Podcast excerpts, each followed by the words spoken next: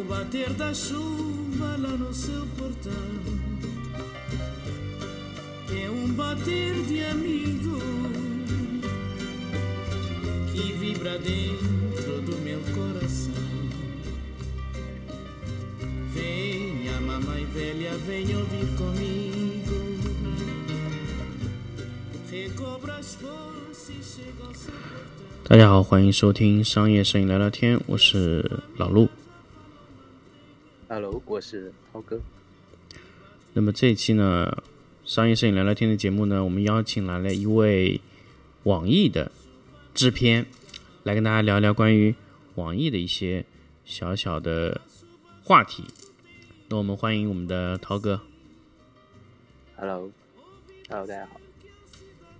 跟大家介绍一下自己吧，因为我很久很久没有在商业摄影聊聊天的节目里面做过访谈节目了。呃，我是现在在网易做这个摄影制片，然后之前呢，我自己是有学的摄影，然后有做过陈列师、摄影师，然后现在呢是做摄影制片，就是再会再往前端靠一些，那其实方便对对，其实其实其实涛哥其实是我以前有合作过的一个陈列师，那我们也可以让涛哥来聊一下啊，这个陈列师的岗位是个怎么样的岗位？其实陈列师在很多大众的眼里，可能不知道是干什么的。嗯其实陈列师就是，它也是摄影中的一部分。像嗯我们比如说拍摄一些商业的场景，其实一些，嗯、像陆老师之前拍常经常拍的一些家居类型的，嗯呃，这样的大的场景，那这个时候肯定是需要有这样的一个人员去完成这个置景活动。嗯那么其实陈列师这个岗位的工作就是完成这样的一个活动，然后他配合摄影师，跟他一起就是完成整个场景的构建、角度、搭配方案、等等等等。等等等等。那么你认为陈列师他需要具备的一些什么特质？因为我确实也接触过很多陈列师啊。那么你觉得陈列师他到底是一个需要具备什么能力的这么一个岗位？因为我发现有很多的摄影棚，它存在一个就是我不知道怎么去选择一个陈列师，或者说我不知道怎么样去找到一个陈列师是我们认为他是最合适的这么一个岗位。其实我觉得陈列师这个这个词啊，我不懂，呃，我觉得翻译其实更合适一点，应该叫做摄影的场景设计师，可以这么去翻译。嗯那么他可能在，呃，我们说在比如说影视里面，那他可能是一个兼合了美术道具、呃现场置景等等这样的一个工作的这样一个岗位。因为可能说我们平常商业摄影，哪怕拍一些较小的静物，它其实也需要一些场景的设计，还有对于它呃精确位置的摆放这样的一些功能上的工作。嗯那么陈列师就需要具备这几个这几个特质。第一个就是说他的要有很好的一个设计的思维，还有一个美学搭配的一个方案，以及他自身他嗯对摄影他是要有一定了解的。他可能不是说不会说对摄影师要了解那么精细的技术，但是他嗯起码大的一些摄影的框架，比如说，呃，你的机位要怎么去摆放啊，你的镜头，哎，镜头怎么去操作啊，镜头有什么样的焦段，不同焦段下的透视效果有什么不同啊，然后嗯还有还有等等这样的一些基本的知识概念，我认为他也是要掌握的。所以说，涛哥原来他并不是做一个陈列师的岗位，他以前学的是摄影，对吧？对，嗯。那么，所以你后面为什么觉得，哎，我不做摄影，我觉得做陈列会比较好？因为我好像知道你没有做过摄影这个阶段。啊，摄影师有做过一段时间，但是怎么说？我觉得相比来说，摄影的那些技术，我觉得，嗯呃因为我最早是学这个画画美术嗯出身的，嗯那我觉得要构建一个场景的来说的话，呃，对于光线的雕琢上，我没有那么大的兴趣，但是对于场景的构建来说，嗯那么这个我的兴趣会大一些。嗯那所以我觉得我就就是选择了做这个陈列。所以说，其实，在传统的一些家具的摄影行业，或者说我们就是以前接触到的一些家具的一些拍摄中，其实陈列师是单独成为一种岗位的这种形成的状态是非常非常多的，对吧？对的。那么好，接下来的问题是什么呢？就是你觉得陈列师要做一些什么？就是很多影魔发现，就说，哎，我比如说我找了一个陈列师来，我都不知道这个陈列师要去工作什么，他要做什么工作？你觉得应该做一些什么？其实这个问题。呃，我觉得也很有意思，就是我觉得可能呃，我们去想一下，比如说影视行业，嗯，那么可能他们的美术或者说他们的美术指导前期在画，呃，画一些制图的时候，他们就会可能会比较明确的给一个风格出来，然后给一个色彩搭配的方案，嗯，给一个整个场景构建化的一个方案，那么，嗯，呃，在。摄影的我们普通的这种商业摄影这个行为中，那其实陈列师在去完成这样一工作的时候，他脑子里就应该是要有一套比较清晰的方案。如果说在你的甲方没有给到你一个确定的方案之前，那么陈列师他就应该有一套比较清晰的方案，他去跟摄影师沟通交流，然后带领的摄影师，哎，我们一起去把这个场景给它构建出来。因为光线跟场景的搭配啊，材料的选择啊，颜色啊，这些都是一体的。就是它，我觉得它中间我们是要有沟通的。嗯，它是应该起到一个，我觉得是在场景的构建上是一个有引导性质的这样的一个角色。所以可不可以说，就是我们在美术的置景啊、道具的选择啊，包括未来的风格的走向这一块，陈列师会完全的去掌控这个主导权？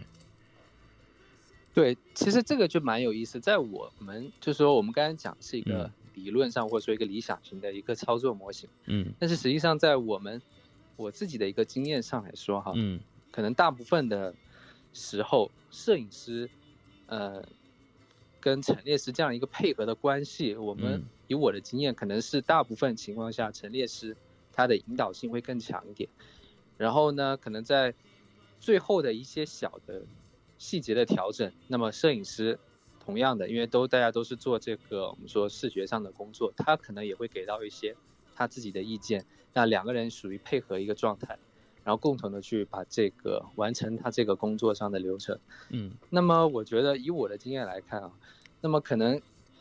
真正在工作上，他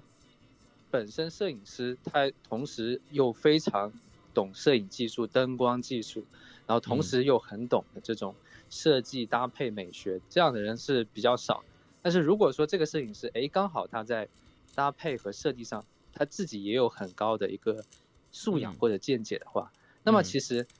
呃，两个人都有可能会去引导一下这次的拍摄。比如说，当当还有模特拍摄的情况下，那么之后最后摄影师是负责长镜，对吧？嗯嗯嗯。那么可能，呃，我们在最后拍摄的时候，其实摄影师跟陈列师。他都会说，会去主导一下这个画面的调整。嗯，那么，那么现在有个话题，就比如说，呃，我们比如说拍一个东西，我们是不是两个人都要在场？你你认为啊，就是说，摄影师和陈列师两个人是不是都要去在场去做一个沟通？比如说，我现在有个有个案子或者怎么样，你觉得是不是需要双方都在场？嗯，我觉得这个情况下。多数情况下，我认为是要在场，但是可能比如说少部分情况，像我们以前以实际的工作流程来看啊，比如说你完成一个常规的这种静物的一种拍摄，它可能不是难度说，呃或者说结构特别复杂，那可能说陈列师先把它把这个景给它摆好，然后跟摄影师前期配合一下，然后他可能就像呃他可能去做另外一个置景，或者说去做另外的事情然后这个时候摄影师啪啪啪把这个光线全部打好之后。然后我们陈列师跟摄影师，哎，最后再来做一轮调整，那这个时候差不多可以是出土了。对，所以说我们涛哥其实我还想跟大家分享一个，就涛哥他其实我们刚刚在去接手一个完全新的影棚的时候，你发现那个时候是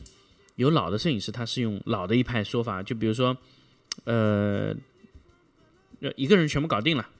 还有呢就是我们就是拆分搞定。你觉得哪种方式它的效率是最高的？就一个人全部搞完，基本上，嗯。基本上来说，那肯定还是分工，就是分分成陈列师和摄影师，这样的效率是最高的。其实啊，我个人感觉啊，它这个效率啊，哈，我个人感觉，其实这个效率好像差距不是特别特别大，就好像有可能，有可能效率还是一个人全部干，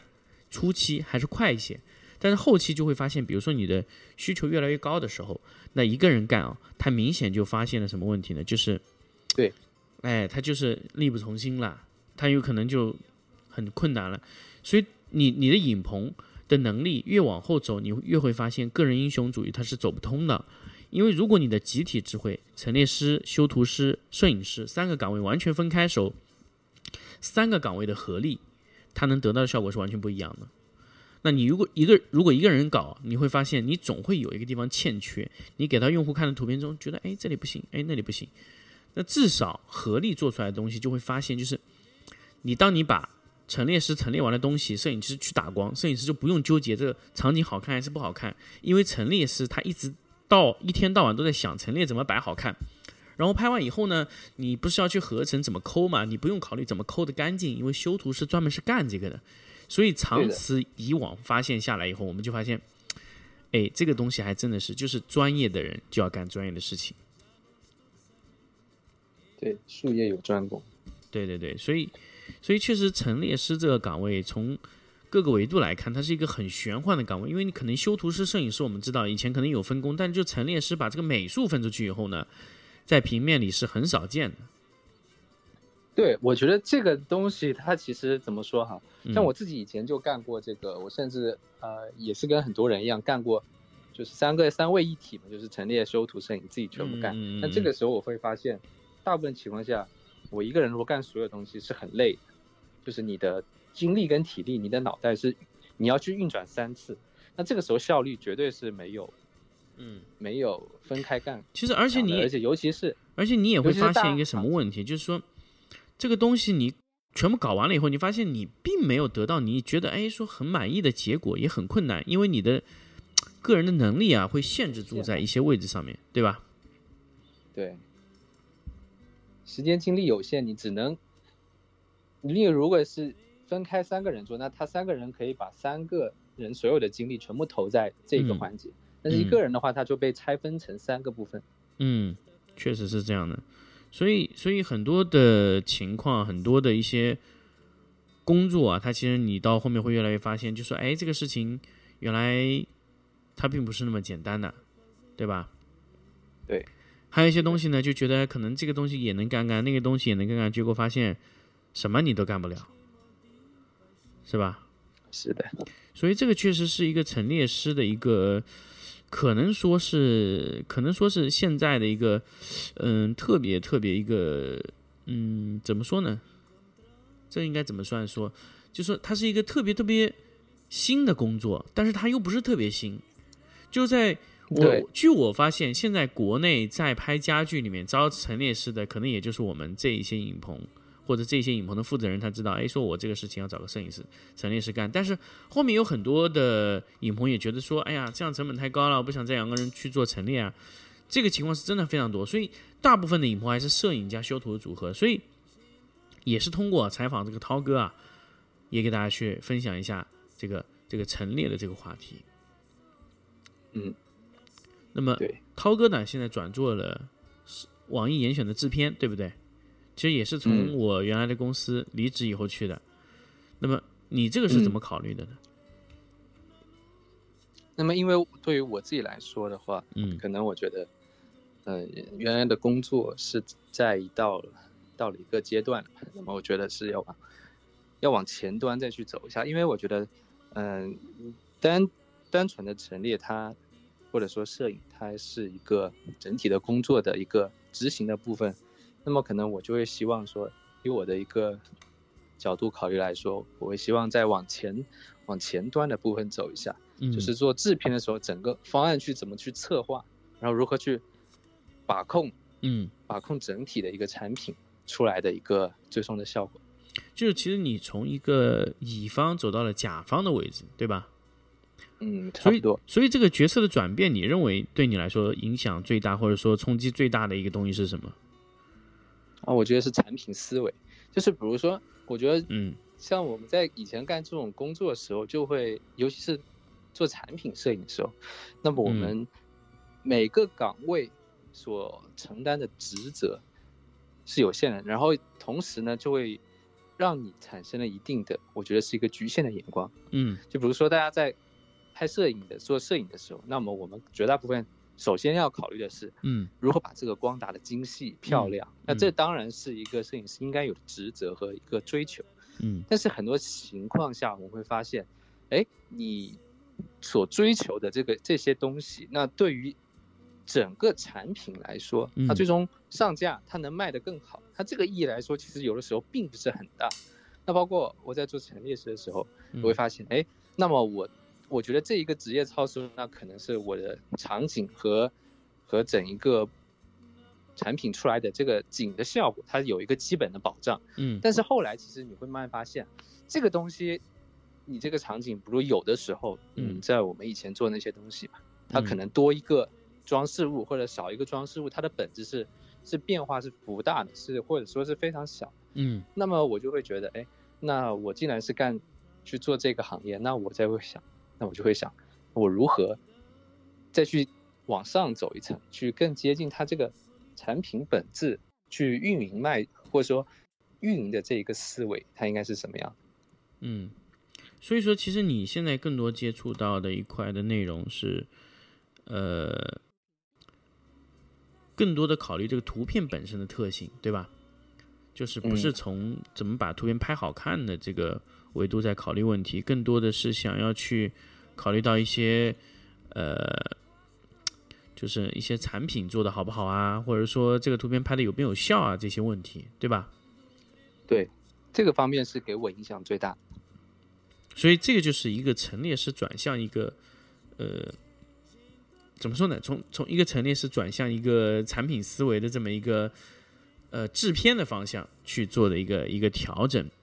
那么这个话题呢，其实我又想回过来，就是我们想再聊一聊关于什么呢？就是你在制片的过程中有没有什么一些奇闻异事？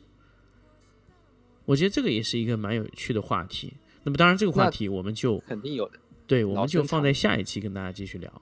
所以，我们这期呢，就先跟大家聊聊关于陈列师的一些话题。我们下期啊，来聊聊涛哥啊在制片中碰到的一些话题。我们下期再见。好，下期再见，拜拜。